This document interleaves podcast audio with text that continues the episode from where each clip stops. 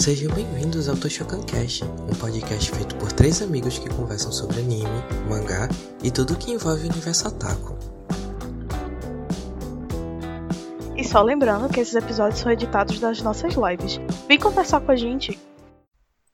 Boa noite, meus queridos integrantes, meus tochoquinhos. Boa noite, querida. Toshokan. Boa noite, Boa meu bem. noite. Boa noite a todos. Boas noites. Como é que vocês estão? Estou sentindo um certo desânimo na voz. É a Misericórdia. vida. Chegou a coach. Chegou a coach. Você Eu tem que ser feliz. Eu Você quero acorde ver. e decida. Eu quero ver todo mundo pulando.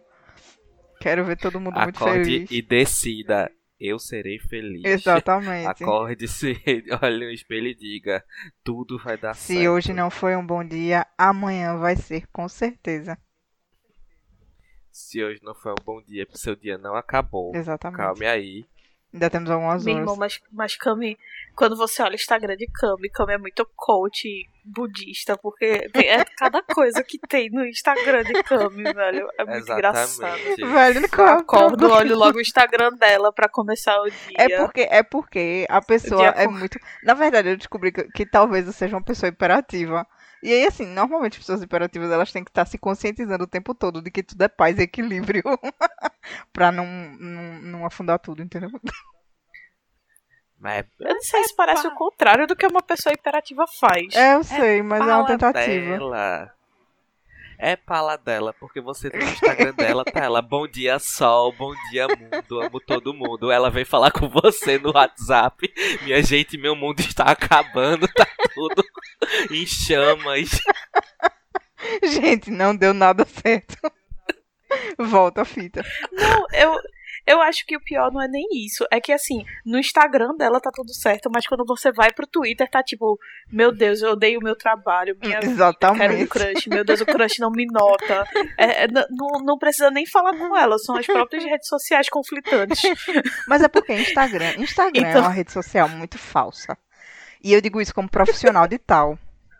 De verdade, assim, Instagram é uma, uma, uma rede social que as pessoas vendem muita felicidade, mas que, tipo, é quase que uma vitrine de loja. Você olha pra vitrine de loja, tá tudo lindo, belo e maravilhoso.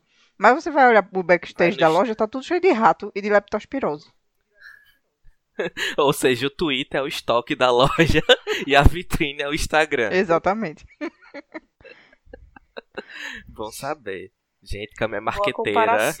Ela sabe do que ela tá falando. Ela é marqueteira, ela mente pra gente. Exatamente. Ela faz com que você queira comprar coisas que você Eu não vendo precisa. felicidade. Enlatada. Cheia de sol. Como foi a semana de vocês? Alexia, como foi a sua semana? Mesma coisa de sempre, né? Uma preguiça aqui, uma preguiça ali, aí depois uma comida de, de rabo. Tudo, tudo na mesma. Comida de rabo, pra quem não sabe, quem, é norde... quem não é nordestino, é uma confusão. Tipo, uma briga, uma comida de rabo. Tipo, você levar uma comida de rabo é você levar uma bronca, Um esporro. um esporro. Nuke, querido, como foi o seu, a sua semana? Então, basicamente é a mesma coisa da de Alexa também. Eu, a minha vida, ela é constantemente conflitando entre ser adulto e, E ver anime. e ser, i- e ser irresponsável ver animes e doramas, tá ligado? Então, é, principalmente agora que eu tô vivendo essa fase home office, né? A- Meu trabalho ainda segue home office. Ainda bem. Então, às vezes, então às vezes eu fico, mas assim, se eu só parar esses 20 minutinhos aqui só pra ver esse episódio, eu acho que não vai acontecer nada, sabe? Tá tudo bem. E aí esses 20 minutinhos se tornam duas horas e aí eu tenho que, tipo, meu chefe, e aí, cara? E eu fico, então, cara, É difícil. Eu acho é, é muito. Estreou essa semana Great Pretender, né? Então, assim, temos bons motivos para cabular o trabalho. eu tenho, é, home office não é pra mim não, gente. Pra vocês responsáveis, tudo bem, mas pra mim, que, que sou, sou meio ceboso, sou meio safado, não, não funciona não. Olha, eu só sei que eu devorei, assim. Eu, esper... eu ia esperar pra assistir durante a semana Great Pretender, mas não consegui. Eu devorei em uma madrugada esse... essa bexiga desse anime. Porque é muito bom. Recomendo para todos. Está disponível na Netflix.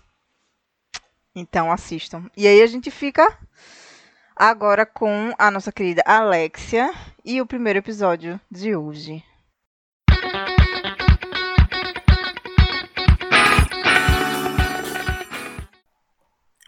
Pai, Ai, Hi. você é meu amigo de fé, Meu irmão irmão camarada. camarada. ai. Então, gente, eu, eu não posso dizer que é um assunto polêmico porque o próximo é pior. Então, em comparação, realmente não é. Mas é um assunto que eu acho que a gente tem pano pra manga pra falar, né? Porque quando a gente tava pensando no assunto das mães, a gente pensava muito de tipo, poxa, o jeito que eles retratam as mães é muito diferente do jeito que eles retratam os pais, né? E aí a gente ficava tipo meio que pensando por quê, né? E eu não sei se existe algum reflexo disso, tipo, se existe algo na cultura japonesa que faça os pais, assim, de uma forma geral, patriarcado, né? Mas assim, que faça os pais serem colocados nesse pedestal que a gente também não, não, não entende que é uma coisa da cultura deles. Eu queria ouvir de tu, Cami, se tu sabe se existe algum elemento assim na cultura deles que realmente é uma coisa que os pais, é um, um negócio patriarcado centralizado, se existe algum tipo de, de idolatria lá do Japão mesmo. Sim, eu acredito que tenham, que tenham duas vertentes aí, na verdade. É, existe a, a questão histórica do Japão ter sempre sido um- uma cultura de patriarcado. Todos os, é, enfim, tudo, né? Imperadores, todos os governantes nunca tiveram uma mulher como líder de nada no Japão. E, e essa cultura já vem de, desde que o Japão é Japão. E tem a vertente de cultural, no sentido de que a mulher no Japão, como a gente já conversou várias outras vezes em outros momentos, ela é uma figura muito muito caseira. Ela mulher, ela é ela passa do, do, jo- da- do ser jovem para uma dona de casa. Então, assim, ela deixa. Ela só tem essas duas funções, de uma forma grosseiramente falando, claro, né? É, ela passa, deixa de ser, de ter a flor da juventude dela, né? De ser atrativa, para ser dona de casa e mãe. Então, assim, quem sai para trabalhar, para enfrentar o dia a dia é o pai, normalmente, né? Culturalmente falando. Quem quem está estampado nas grandes lideranças são homens nessa questão histórica. Então eu acredito que por isso o, o, o, o povo japonês tem uma idolatria grande pelos seus pais em si e pela figura masculina no, no ser essa representação de liderança e de sustento, né? A, a fortaleza é sempre a- o que traz o sustento é o pai, né? O homem da casa, o alfa. É isso. Entendi. É, eu acho que isso que resumiu muito bem também o que eu tava pensando. Tem alguma coisa mais a acrescentar, Nuki? Então, resumiu bastante também o que eu tava pensando, mas assim, eu acho que é um, ba um, um bagulho bem universal, né? Essa questão do dessa dessa estrutura, dessa estrutura de família nuclear, onde o homem é o provedor da casa, né? O herói, aquele que acolhe e protege a família. A mãe é a que cuida dos afazeres da casa, mas sempre subordinada à figura paterna, e isso gera essa idolatria, né? A, a figura paterna, a, a figura do pai. E eu acho que é uma coisa que você encontra em diversas culturas de diversos países. É, essa, essa coisa do patriarcado ele é bastante extenso, bastante universal. A gente consegue enxergar essa idolatria paterna nos animes, mas a gente também consegue enxergar essa idolatria, a mesma idolatria paterna nas nossas novelas que passam na televisão aqui do Brasil, sabe? Sim, tem razão. É, um, é uma coisa universal, né? Da sociedade capitalista moderna. O pai ser aquele centro provedor da casa numa família nuclear tradicional. A gente sabe que em animes a gente tem algumas representações diferenciadas, né? A gente sempre fala do pai da Haruhi, que ele é um pai, que é um drag queen, e aí ele fica naquele meio termo entre a gente não saber se ele faz um papel mais de mãe ou mais de pai. Mas que no final das contas eu ainda considero que ele é o pai. Ele ainda é masculino, ele é um pai e é uma drag queen. É, um É porque dele, ele né? se identifica como ele, né? Como uma figura masculina.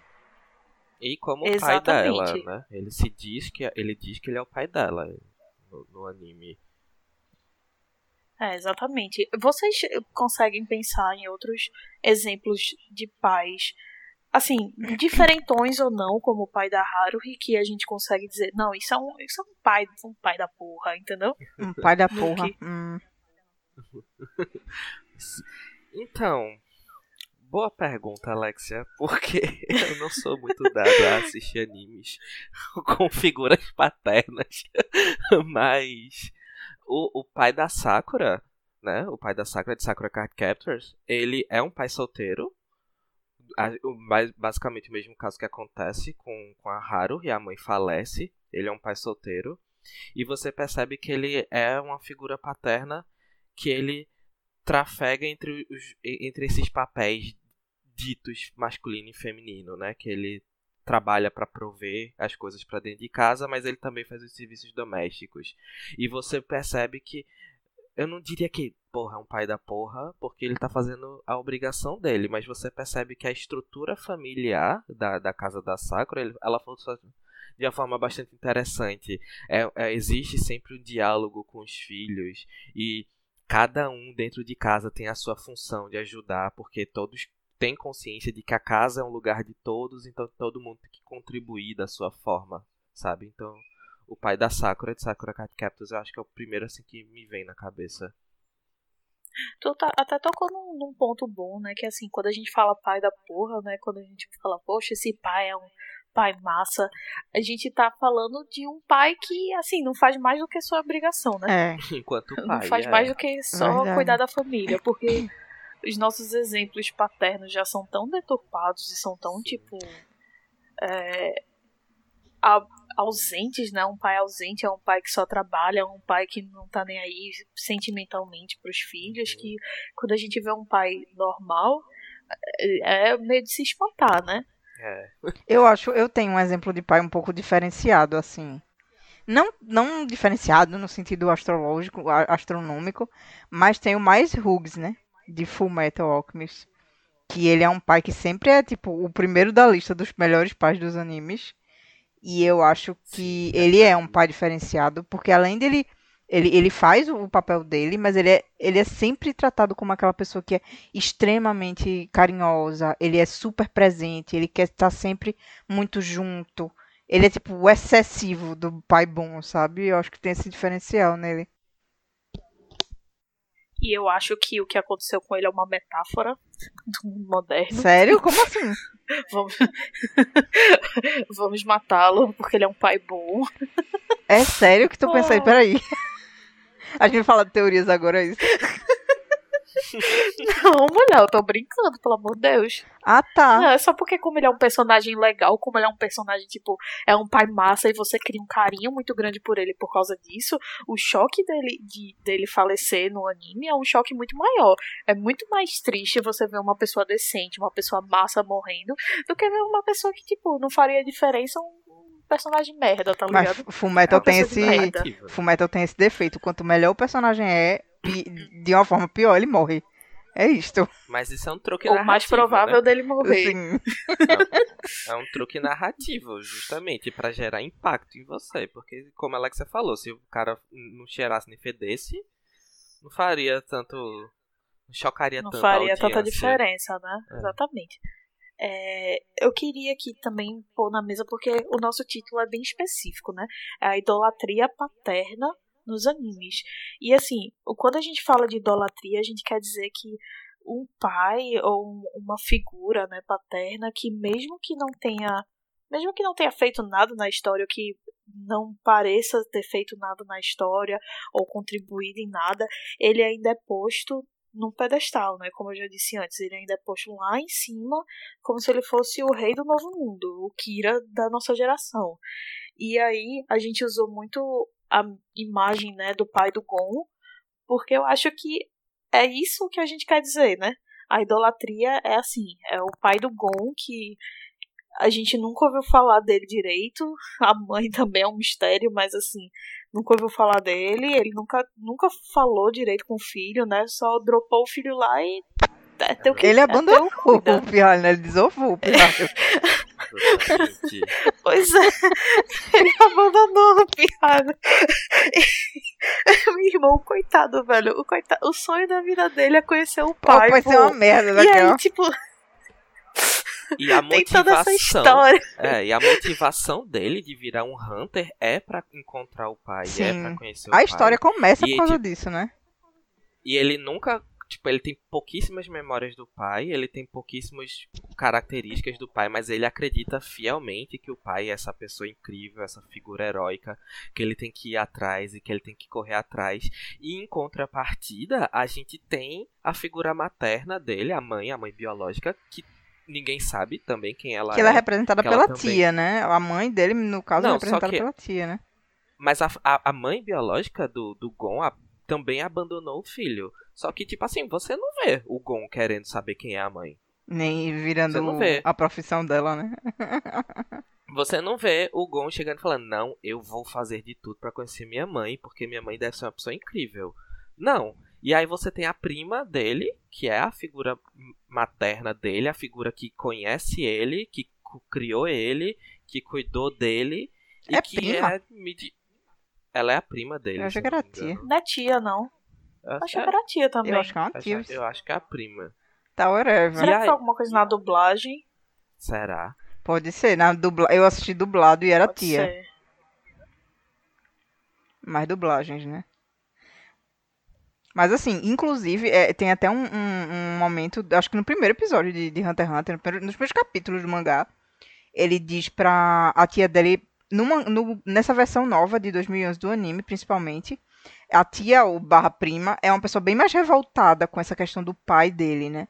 No início do anime. Então, ela, ela logo que Gon, que começa o anime, já é ele tentando pescar aquele peixe enorme, porque foi uma promessa que ele fez com ela, porque se ele pes- pescasse esse peixe, ele ia conseguir ver o pai. Só que ela, na cabeça dela, é tipo, ok, vou dar uma tarefa impossível pra esse menino fazer, pra ele não fazer essa bosta na vida dele.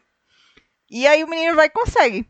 E aí quando ele tá é, arrumando, se organizando, se organizando pra sair na viagem dele, e atrás do pai, ela faz, por que você quer ir atrás do seu pai? Ele te deixou aqui, ele não deu mais notícia. E aí ele faz, é porque deve ser, o motivo dele ter ido embora, se tornar um Hunter, deve ser tão bom que ele precisou abandonar, que ele preferiu abandonar o filho dele aqui. É tipo essa justificativa. Eu fico muito irritada com isso, velho. Porque a mãe dele deve ter passado por uma coisa muito parecida pra ter abandonado ele lá.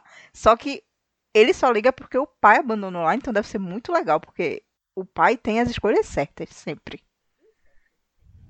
Eu vou dar o benefício da dúvida e acreditar que um dia no mangá, talvez, a mãe dele seja. a- Tem, existe um plot É. pra mãe dele. Togashi, meu filho, trabalhe. Eu estou É, dando eu- benefício da dúvida. Benefício da dúvida. Mas assim, Eu é, acho.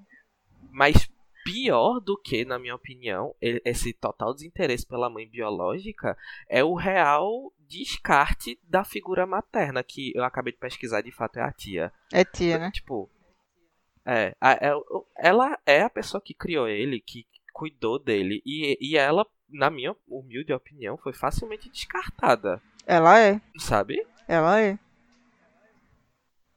que pra mim é a pior parte, porque, tipo assim, mãe é quem cuida, mãe é quem cria, não é somente quem pare.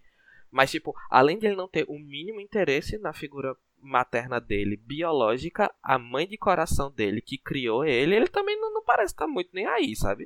Inclusive ela some no anime, né? Ela só aparece assim, esporadicamente. Quando ele volta Só pra casa. gente- acabou o propósito dela, Essa- né? É, acabou o propósito. O propósito dela era só, tipo, meu filho, por que você tá indo embora? Ah, não, porque meu pai tomou uma decisão muito certa de foi ter me deixado aqui. Deve ser muito legal virar um Hunter, vou igual, ser igual a ele. Aí vai ficar, E eu merecer o acho que murro isso que é uma- levou. Mas eu acho, sinceramente, que isso é uma característica muito comum, não só dos animes, mas de qualquer recurso midiático, que é às vezes você pegar um homem, uma figura masculina, que não vale muita coisa, e você dá esse, esse suposto, essa suposta motivação, que às vezes existe, às vezes não existe, pra servir como desculpa para as atitudes desse cara, como no caso é o pai do Gon, que é tipo assim, Ele tinha um motivo, por isso que ele me abandonou. Meu Deus, é verdade, não é? Coitado. E a gente julgando o pobre do homem, que deve ter tido aí um motivo da porra. sabe? Tipo, bichinho. Minha gente, se brincar, o homem não dava, não pagava nem pensão pra esse coitado. E assim, né? Tipo, motivo todo mundo tem para fazer as coisas. Ninguém faz as coisas sem motivo, né? Só não significa que é um bom motivo. Exatamente. Então, assim, tipo, Palhaçada. Ai, assim, é, tem, tem algumas questões também que, por exemplo, o pai do Ash. Quem é o pai do Ash? Que é esse grande mistério de quem é o pai do Ash. Só que, assim, Pokémon foi inspirado no jogo que veio de Pokémon. E no jogo de Pokémon, eles tinham muito pouca memória nos cartuchos para fazer as coisas, para fazer os monstros e tal. Então, assim, eles não quiseram se dar um luxo de ter mais um personagem ali ocupando espaço quando eles poderiam ter mais um monstrinho, tá ligado? Então, assim, é uma coisa. É, foi uma explicativa muito simples, muito direta, porque eles acharam muito mais importante ter uma mãe lá do que o pai. E que hoje em dia é teoria da conspiração de quem é o pai do Ash, se é o professor Carvalho, se é o Mr. Mime. e aí, tipo, Nossa. às vezes a explicação às vezes a explicação para não ter pai ou para assim o pai ser ausente e etc é uma explicação muito mais razoável do que a gente imagina. Só que isso não é desculpável quando a gente fala de anime de mangá, porque a gente não tá falando de memória num cartucho, de memória num jogo, né? A gente tá falando de papel, caneta. Exatamente. E é curioso, né? Como às vezes é, é, muito, mais, é, é muito mais fácil você se descartar da figura paterna do que da figura materna, porque como muitas vezes na, na, na sociedade, na família, a figura do pai tá ali para prover dinheiro e pronto, né? Ser, ser o provedor financeiro da casa, muitas vezes é, ele não tem desenvolvimento sentimental com o personagem. E às vezes é mais fácil simplesmente descartar esse personagem e botar uma mãe solteira que, que trabalha pra caramba e, e e fica doente de tanto trabalhar, como às vezes acontece nos animes. E do morre. que você ter, tipo. E morre. Do que você ter, tipo, uma família funcional, sabe? É muito raro mesmo esses casos, sim. E quando não é raro, ela não tem o foco que deveria, né? Porque eu, eu, eu acho muito que é estrutura narrativa mesmo, sabe? Porque como a gente trabalha em animes e mangás com a mesma fórmula da jornada do herói, quem é o herói sempre, né? Qual é a fra... O dia dos pais, chegou o dia dos pais. Qual é a frase que a gente enxerga em toda a publicidade? Pai, meu herói. Pai, você é meu herói. Porque a mãe faz tudo, mas o pai é que é o herói. Assim, claro que ele faz tudo também por motivo de obrigação. Mas é sempre o pai que é o herói. O pai é visto como essa, essa figura de, de honra, de heroísmo, de ter ética. A ética, a, a, a honra que ensina é a figura masculina, a figura do pai, né? E aí nos animes eu tenho muito essa sensação, às vezes, que eles descartam a mãe, como aconteceu, por exemplo, é, com o, o, pai do Midoriya, que, tipo, who cares pro pai do Midoriya, mas a mãe dele também, tipo, tá aí, mas tá lá só pra ser ignorada, entendeu? não sei porque ela existiu, na verdade. E aí tem o All Might, né? Aí o tem quem? Exatamente, biológico. o All Might. Não. Que é a figura materna mais próxima da paternidade do Midoriya figura paterna mais próxima dele. E é, e é tipo assim. E que inclusive é um herói literal. É um herói literal. Exatamente. E, então vou dar o benefício da dúvida de novo pro Midoriya para ele ter enxergado isso, porque tipo, é literalmente um herói.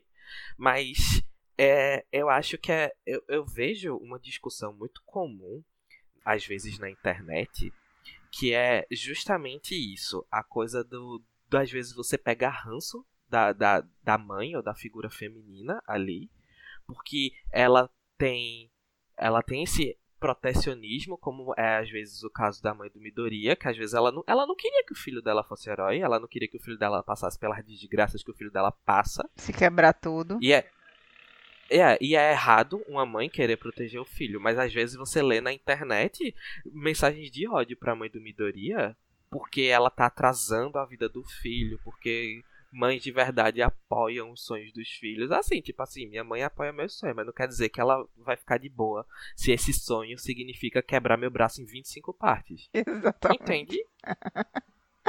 Sim. E aí você vê que, tipo, é mais um. outra figura materna que ela é, de certa forma, descartável ali. E você tem essa idolatria. Não é o pai biológico do Midoriya, mas é a figura paterna que ali conta. E, de novo, é a figura paterna que impulsionou Midoriya a ser quem ele é e, e a se tornar o que ele está se tornando. Você é criado por essa pessoa que vive com você. Mas o All Might é, é, é, o seu herói a sua figura. Tipo, é, é, incrível como, se você, como você vê que, tirando a aparência, o Midori ele não tem característica nenhuma que você olhe e você pense na mãe dele. Sabe? É, é, é bizarro você achar que ele viveu esse tempo todinho com essa mulher e ele tem zero influência dela.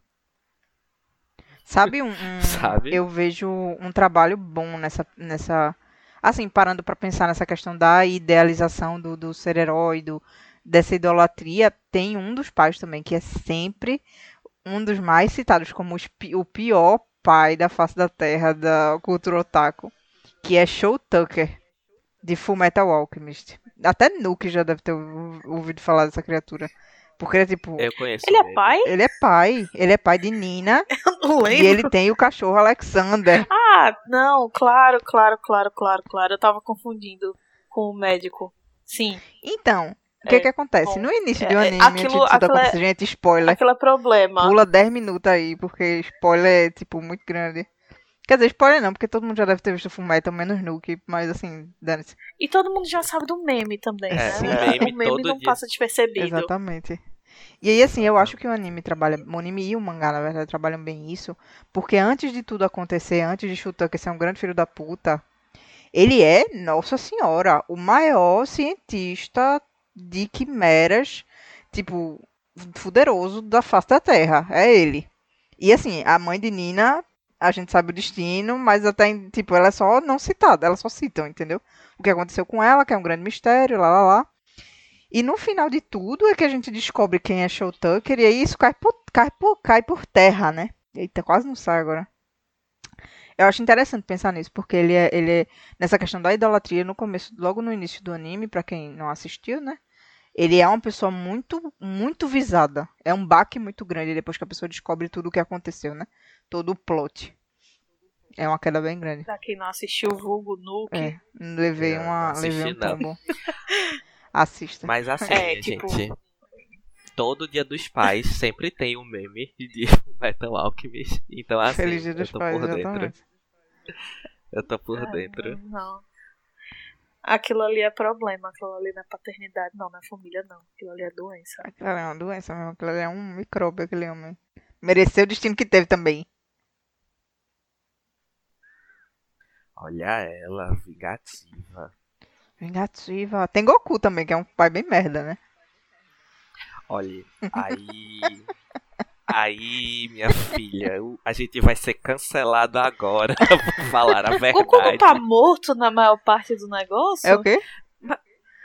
Goku não tá morto na maior parte do negócio, não? Não, Mas não. lá, não, ele é só quando ele tá ausente, ele é só um pai ausente mesmo. Ele não tá morto, não, Não, ele só ele não é- aparece.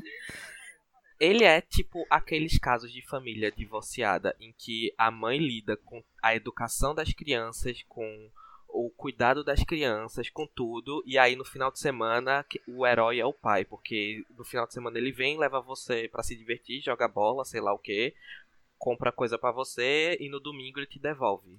E aí você volta a ficar com o saco da sua mãe, que briga com você pra estudar, escovar o dente e tomar banho. E de novo chega o final de semana. Pronto, basicamente é isso. Goku, Goku é o pai que é legal, gente boa, ensina os filhos a ser super saiyajin, não sei o quê. também.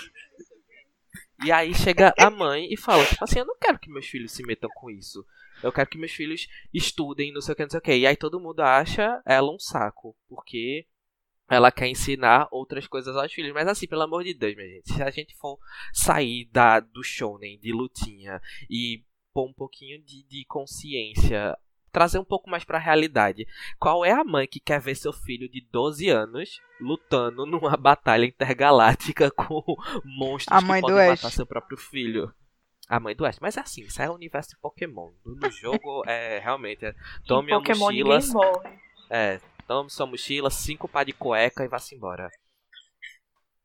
Não, é sério, gente, eu juro que eu vi Dragon Ball quase todo, mas eu só consigo lembrar de Goku sendo pai quando ele tava morto, pô. Que aí, tipo, tem toda a história dele, tipo, caminhando lá naquele dragão enorme para chegar para treinar com não sei quem lá. E aí, tipo, eu só lembro mais ou menos dessa parte. E para mim, quem é pai ali é o Piccolo, tá ligado? Ali é pai é o Piccolo. Então. Exatamente. É diferente, né? Tá aí um pai não convencional, um pai alien verde que adotou sua criança. Que é rude. Ensinou. Acho que é coração bom. É, ensinou muitas coisas do jeito errado, mas é, é um pai, é um pai legal, um pai, um pai de respeito. Eu acho, talvez. Hum. Ai, bom, é.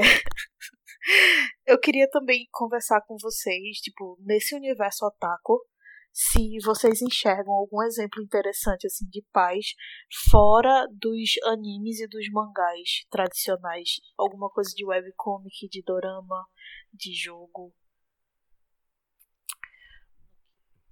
Então, é, é interessante, recentemente, a gente tá falando de pais que prestam ou pais que não prestam?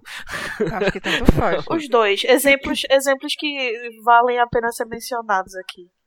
É, então, eu consigo citar um dorama que eu assisti recentemente chamado Until You Meet Again, que é um dorama BL, né, um boys love. E tem esse pai que ele quando ele começou a namorar com a, com a, com a futura esposa dele, né, a mãe da família, a família da, da mãe, o sogro, não queria esse relacionamento dos dois e fez de tudo para afastar os dois.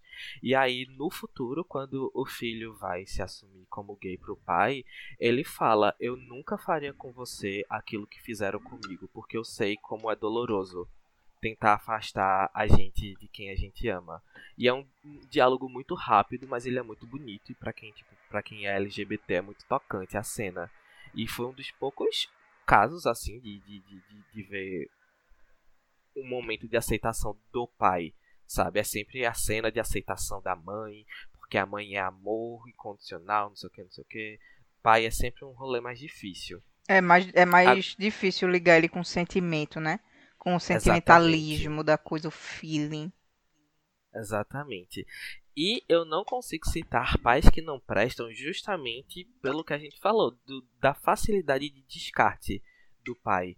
É, tipo, muitas vezes você assiste um dorama ou lê uma, uma novel, lê uma webcomic em que o pai e a mãe vivem na mesma casa, mas a mãe aparece, tem diálogo, interage com os personagens e o pai é tipo um transeunte, sabe? Não dá nem pra sequer citar, porque muitas vezes é tipo, cadê o papai? Seu pai já saiu para trabalhar, cadê o papai? Chegou cansado e está dormindo, cadê o papai? Está numa viagem de negócio. O homem é um transeunte, assim, ele só é citado. ele... Que é uma facilidade muito grande de descarte, né? É como se não, ele não é como o Campo falou mesmo, é, tipo, é difícil de ligar sentimento ao pai. Se é difícil de ligar sentimento a essa figura paterna, não tem para que perder tempo introduzindo ele a outros personagens. Então fica até difícil de citar um exemplo de um pai ruim, porque nas coisas que eu vejo ele é praticamente inexistente.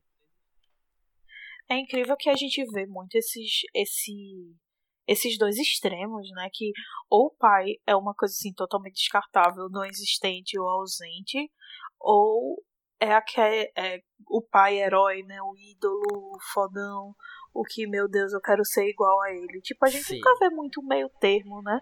Com exceção de Madoka, porque Madoka é perfeito. É. Mas, assim, é difícil a gente encontrar o meio termo. Ou, é o pica, ou é uma carta fora do baralho. Sabe o que eu acho que é Tem algum exemplo? Tem, eu acho que eu tenho, eu tenho dois mais diferentinhos, assim. Tem um que é de um mangá chamado é, Goku Shufudo, que é sobre um ex-yakuza. Que, assim, na verdade, o mangá ele não, é, não gira em torno da paternidade dele, mas ele é como se ele fosse um ex-Yakuza. E aí, tipo, ele era, tipo, aquele, aquele cara bem marrentão. Aquela. Sabe aquela ideia do Yakuza dos animes da máfia? Bem, tipo, ah, não sei o que. E ficar, tipo, batendo a mão e muito dinheiro e não sei o que. Ele era bem essa pessoa. E aí ele se apaixona por uma moça. E eles têm um filhinho. E aí ele deixa de lado a máfia. E aí ele vira um dono de casa, enquanto ela vai trabalhar. E aí o, o, mangá é basicamente um slice of life dele, dentro de casa, tipo, indo comprar pão de bicicleta, tá ligado? E aí é muito engraçado, muito bom. Eu já ouvi falar desse. É muito legal, muito desse. legal. Porque ele, tipo, é muito diferente. E ele é uma pessoa muito. Assim, ele é como se o pai não tivesse sido descartado, entendeu? É mais ou menos essa a, a ideia. E tem também o pai do Ryuji, né? Assim, voltando para esses exemplos mais de pais que eram bons, mas que ao mesmo tempo são descartados, do de Toradora. O pai do Ryuji, ele é sempre muito citado por Ryuji como uma coisa ruim, como ter sido uma figura ruim para ele, por, por ele ter herdado tudo de ruim do pai dele. E pela mãe como uma pessoa muito boa, apesar de ser uma pessoa muito com aparência muito mandona, muito, né? Aquele, os Yankee, ele era um Yankee e tal. E aí tem esses dois exemplos que eu consigo lembrar que são mais marcantes. Mas fora dos animes e mangás, tu consegue pensar em alguma coisa? Ah, fora dos animes e mangás, verdade, tu perguntou isso. É, É, consigo. Consigo pensar, mas não muito forte. Consigo pensar em Hip Mickey, que tem um dos, um dos personagens do Yokohama Division. Ele teve problemas, ele sofreu violência doméstica do pai. E aí, por isso, ele virou um Yakuza também. e aí, assim, É o pai dele é filho da puta, tá ligado? é isto. é, quando, quando eu falo, assim, fala de pai, é, tem uma, uma jornada de um episódio muito interessante, que é do Zuko, de Avatar. Ah, verdade. Porque o pai, é, ele é o príncipe e o pai dele é o imperador foda lá do Reino do Fogo. E assim, a jornada do Zuko até metade, um pouco menos da metade do, do desenho, ele era voltado justamente só pra impressionar o pai. Porque ele era tipo, meu pai, eu tenho que impressionar meu pai, eu tenho que ser, eu tenho que provar meu valor pro meu pai, porque eu tenho que tomar o lugar do meu pai. E tinha essa constante pressão, e é por isso que ele, que ele é fudido, assim Sim. né? Aí, e o pai, assim, maltrata ele visivelmente. É. Não quero saber. Ele, ele, é, ele é realmente uma ferramenta. É só aquela pessoa que precisa controlar a nação quando ele morrer. E ele ainda Então, é bem preciso- tratado como descarte, né? Porque o pai, ele tinha muitos É. olhos pra irmã dele, né? Pra Pra Azula. Azula. Uhum, pra Azula. E aí, tipo, ele queria provar o valor, queria provar que era melhor que a Azula, porque o pai isso, o pai aquilo. E aí a gente também é introduzido ao tio dele. E Sim. o tio dele é a, a melhor pessoa do Ele é a mundo. melhor pessoa da face E da aí, Terra. a, é, e a, essa jornada do Zuko é muito interessante porque ele começa a entender que o pai dele não é um pai e começa a entender que o tio dele é a figura paterna dele. Então, assim, a jornada dele em descobrir isso e descobrir as coisas dele, descobrir os desejos dele, ele mesmo como pessoa, sem viver na sombra do que o pai quer, é muito interessante. É realmente uma jornada de, de você aceitar e de você. Um- Uma jornada de autoaceitação e entendimento. É né? verdade. E aí é bem legal, tipo, você vê ele migrando a, o- os interesses dele, ou a pessoa que ele almeja ser, a pessoa, a pessoa que ele. A pessoa que ele admira, do pai pro tio. A, a admiração dele vo- se voltando, né? É verdade. É muito interessante isso, que é tipo uma obsessão dele no começo do, do- da animação, né? De tipo, meu pai, meu pai tem que me enxergar como um grande guerreiro, como um grande salvador da face da terra. E aí o tio dele acho- sempre, tipo, não, mas relaxa, você não precisa fazer isso, vá ser feliz, toma um chá. E aí é muito, muito interessante mesmo ver essa. Você tocou num ponto bem interessante, porque ele realmente, tipo, ele É. passa. a- ele tinha abuso do tio dele, ele não gostava do tio no começo da, da história, de estar junto com o tio, e tinha essa admiração pelo pai, e esses polos se invertem, né? Ele começa a ter uma admiração muito grande pelo tio e ter ranço do pai. Mas eu acho que esse exemplo que Alexia deu de, de Avatar, ele é muito bom, porque ele tem um, um ponto a mais, que é que não se resume apenas a uma admiração ao pai, sabe? É, o Zuko, ele quer provar pro pai dele coisas, não só pra impressionar o pai, mas o orgulho dele também tá, tá em jogo nessa história. Então, então não é puramente um, a idolatria paterna pela idolatria paterna, sabe? Ele, ele tem uma coisa pra provar pra si mesmo aí. Então mostra mais camadas da história, mais profundidade. Porque às vezes a, a, a idolatria pela idolatria né, vão me perdoar os fãs de Hunter x Hunter, mas assim, tipo, eu quero conhecer, eu vou virar um Hunter porque eu quero conhecer meu pai e quero conhecer meu pai. É tipo, não me diz nada, tá ligado? Mas o caso. É o shonenzão, né? É o shonenzão, mas o caso do Zuko é interessante justamente porque tem um, um, uma profundidade a mais, tem um rolê que fala muito sobre ele. E. E eu gosto muito da. Um pai do anime que eu gosto muito. Não gosto muito porque ele é uma pessoa boa, mas eu gosto muito do personagem dele, da influência que ele tem com o filho e do filho com ele, que é o Gendo, o Gendo Ikari de Evangelion. Que, tipo, Como é? Se você parar pra pensar, Gendo, ele não é uma boa pessoa, ele não é um bom pai. Ele é Tal. péssimo. Ele é péssimo. Só que em momento nenhum ele também é, é- é levantado o astral dele pra ser considerado um bom pai. E Como ao assim? mesmo tempo entendendo, que não. É, né? E ao mesmo tempo. Não tem como defender, não. Não é, tem pô, como não tem como defender. defender.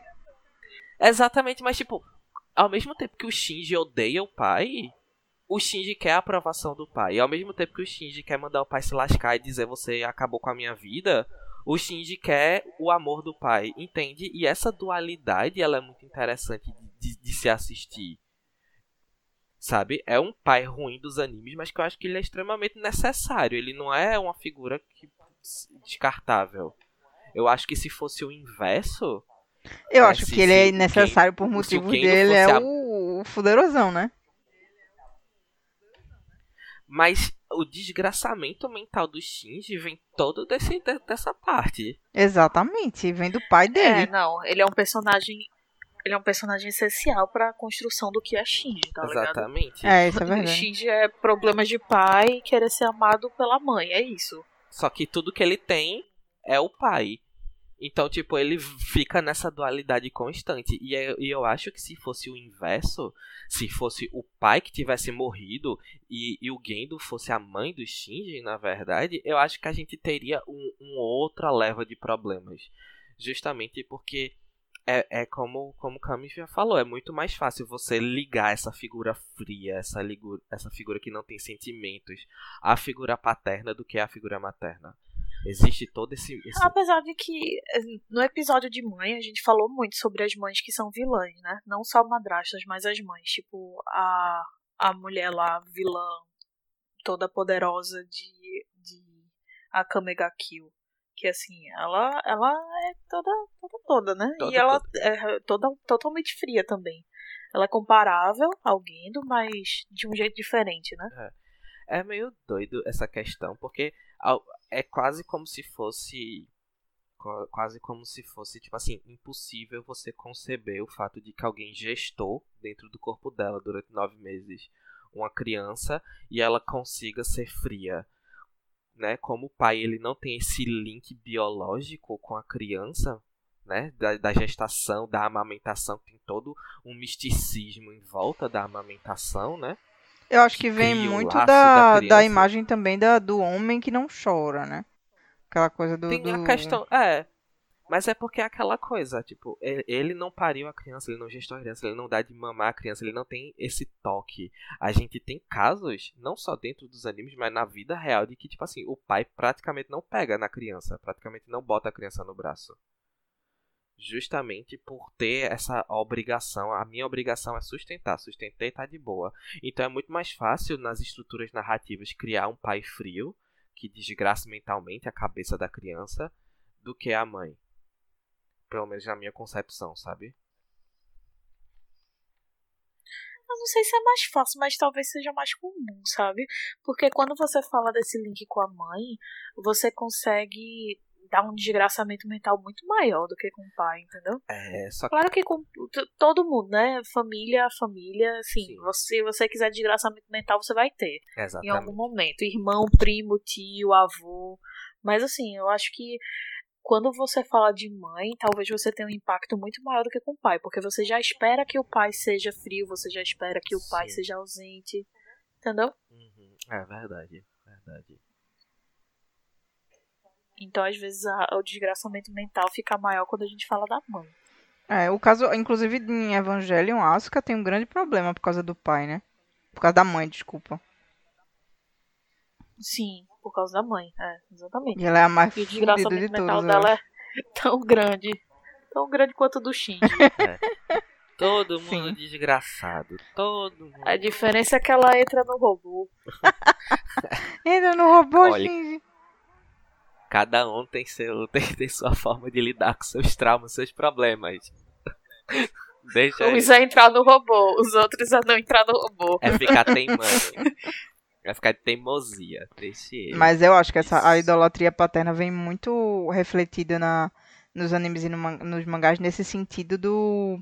Ou o pai é um grandíssimo herói que você um objetivo a ser alcançado, ou ele é só. Não existe. Ele é descartado e tipo, nossa, vamos, vamos- é filho de chocadeira, entendeu? Não existe pai. Não tem esse momento da vida.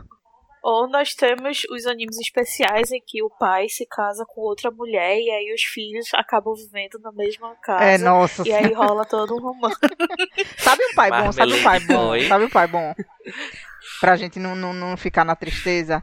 Tem um pai que ele é muito, muito uma figura muito mais ativa que a mãe. Assim, eu não, não consigo dizer que seja uma, uma idolatria no sentido dentro da, do universo do anime. Mas em Clanad, a gente tem o pai da protagonista. Que ele é uma pessoa muito mais ativa que a mãe, mas ele é uma pessoa muito legal. Vocês lembram de Clanad? É porque eu, eu tenho travas na minha cabeça com Clanad por motivos de traumas. Eu não dropei, achei chato. Eu achei Nossa chato senhora, você não tem coração não, é? Eu não gostei muito de Clanad, não. Meu Mas eu Deus, gosto muito. pedra. Eu gosto. eu gosto muito do pai da, da Kuronuma de, de Kimi Todoki. Às vezes parece que eu só falo de Kimi Todoki, mas posso fazer nada, é muito bom. Mas eu gosto Hum. muito do pai. Não posso fazer nada porque é verdade. É. O pai da, da Kuronuma de Kimi Todoki, porque justamente porque o pai e a mãe dela são duas figuras muito diferentes. A mãe é uma figura super aberta, tipo, vai minha filha, reprova de ano mesmo, se tu quiser namorar, namora. Quer passar a noite na casa do namorado, passa, minha filha. Juventude só se tem uma vez, não sei o que, não sei o que. E o pai é super cuidadoso e super protetivo, justamente porque ele sabe que a filha sofre bullying e tudo mais, e que ela não reage direito às coisas. E, é- e aí você vai percebendo como, como essas duas personalidades formam a atual personalidade dela enquanto pessoa adulta. Que é, é pa- particularmente quando você vê um crescimento de um personagem, é isso que você quer ver. Da onde ele tira as inspirações dele e no que ele molda pra ser o que ele é hoje. Não o Naruto verde, né? Naruto verde é foda. Voltando pra Boku no Hero, Naruto pra Verde. Naruto Verde, a gente ainda tem o caso Endeavor, que é um caso Sim. Interessante de se discutir. Por motivos de Endeavor é um é exatamente é exatamente isso que a gente tá falando com a diferença de que a mãe do Todoroki ela existe, ela é viva, ela tá internada porque ela tá doida por causa do pai, né? E ele é um objetivo, Tá ele é mais um herói. internada não, já saiu. Sim, no mangá, né? No anime ainda já. não. Ô, cacete. Ela tá- Um Aí depois o spoiler. povo. O povo briga com a gente porque a gente só te spoiler, tá vendo? É mais forte que nós. Olha, Tem que dizer, Olhe. tem que dizer que vai dar spoiler, senão eu vou. Olhe. Hum. ali, Todoroki, ali, a família toda disfuncional. Sim. Desculpe, o pai. O pai é o pior, o pai é o, é o que puxa as desgraçamentos. É porque eu acho interessante. Ele puxa, Ele puxa. mas todo mundo ali é desgraçado. É, mas, Até os irmãos são. É mesmo. mas a gente, mas eles já vieram de uma semente desgraçada, porque ele não teve filhos porque ele queria ter filhos. Ele é um reprodutor, né? É, ele tem, ele tem, é, é, eu acho que é tipo o caso do pai do Zuko. Ele precisa deixar o império dele pra alguém e aí ele precisa ter sucessores. Ponto. Mas é interessante ele porque vai- ele é, tipo, o segundo maior super-herói em, algum, em um dado momento do anime. Ele é o primeiro maior super-herói da face da Terra. Todo mundo, ah, meu Deus, Endeavor. Mas, tipo, esse, esse, essa idolatria por ele é sempre com aquela faixa do, meu Deus, ele não tem carisma. Ele é uma pessoa ruim. Ele é um bosta. E aí vai Mas- se desenrolando dentro do anime que ele é realmente um bosta. É isso, galera. Boa noite. Mas é, mas é aquela coisa. Ele tem uma idolatria por quem ele é, assim, tipo, em questão profissional. Né? Ele nunca é idolatrado pelo. Não, Todoroki não idolatra ele, é isso que eu tô dizendo, entendeu? Ele tem uma, um, O objetivo de Todoroki é ultrapassar o pai, sim, mas não é de uma forma positiva. É de uma forma negativa, porque o pai dele é um bosta, mas do- dentro da sociedade, a sociedade enxerga ele como um grande herói. Apesar dele Mas eu ser um porre. É. É, mas eu acho que a sociedade enxerga ele como um grande herói, porque em termos técnicos ele é um grande herói. Assim, fisicamente falando. Mas se soubesse quem poder. ele era, ninguém Falando. gostava dele. Mas aí a gente não vai estar mais falando sobre idolatria paterna, a gente vai estar falando sobre vocês, marqueteiros, que ficam vendendo a imagem errada das pessoas pra gente. É culpa minha. E a gente irmão. compra. e a gente Desculpa. compra o que a mídia nos mostra. E o Perdoa. que é que a gente. E olha, não, sinceramente, o arco de redenção dele não desceu de jeito nenhum. Não desceu, não desceu. Ele teve um arco de redenção, não sei se chegou no anime, Não, chegou mas não. não, não, não funcionou. Não desceu, não, não tá funcionando, não, Não, para que tá feio. Ele bate na mulher, cara isso. Ele bate na mulher dele. Eu vou aqui abrir um parênteses muito grande, certo? Hum. Não só pra animes de lutinha, mangá, anime de lutinha shonen, como shows também. Gente, existem personagens, senhores mangakas, pessoas que escrevem mangás. Existem personagens que não precisam de arco de redenção porque não tem como defender. Parem de forçar um arco de redenção em gente que não se defende, cacete. Desde quando o Endeavor precisa de um arco de redenção, minha gente? Red- Redenção de que pra quê? Deixa o homem ser escroto. Dá mais futuro ele ser escroto. Até porque eu Não acho ele, deixa de não, certa tenta. forma, um, um personagem interessante. O fato de você ser, tipo, um bosta, uma caçamba de lixo, mas ao mesmo tempo você ser um herói. Eu acho que é, tipo, um personagem interessante. Sabe? É, é melhor do que ter o arco de redenção muito forçado. Agora, assim, no dia que isso chegar no autor do Naruto Verde, a gente. A gente conversa. Gente, quem topa traduzir esse episódio pra japonês É. e enviar pro moço? Ele vai ter que aprender português. Ai, ai. Vocês têm mais alguma coisa pra acrescentar no assunto? Não, eu acho que ficou bem claro, assim, é uma polarização que existe.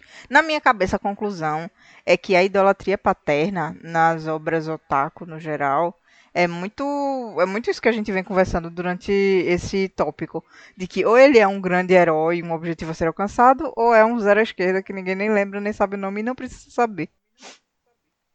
E Isso precisa a minha, mudar. con- a minha conclusão é: nunca idolatre ninguém, minha gente. É legal não. É. Tá certo? Go- Goste das pessoas, respeite, tenha apreciação pelo trabalho delas, mas idolatra ninguém não. Principalmente seus pais. Seus pais são tão passíveis de erro quanto você.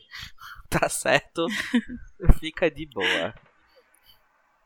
É, assim, é, é interessante até falar, porque a eu, eu não tava imaginando, mas depois dessa conversa eu percebi que existe uma pluralidade muito maior do que quando se retratam mães. Eu acho que mães é uma coisa muito mais homogênea. E pais, assim, a gente tem um 8 ou um 80, né? E é uma coisa que eu não tinha percebido muito antes de, de agora. Mas enfim, boa conversa. Boa Gostei. conversa. Gostei. Parabéns aos envolvidos. Que somos nós. Obrigado. é isso aí.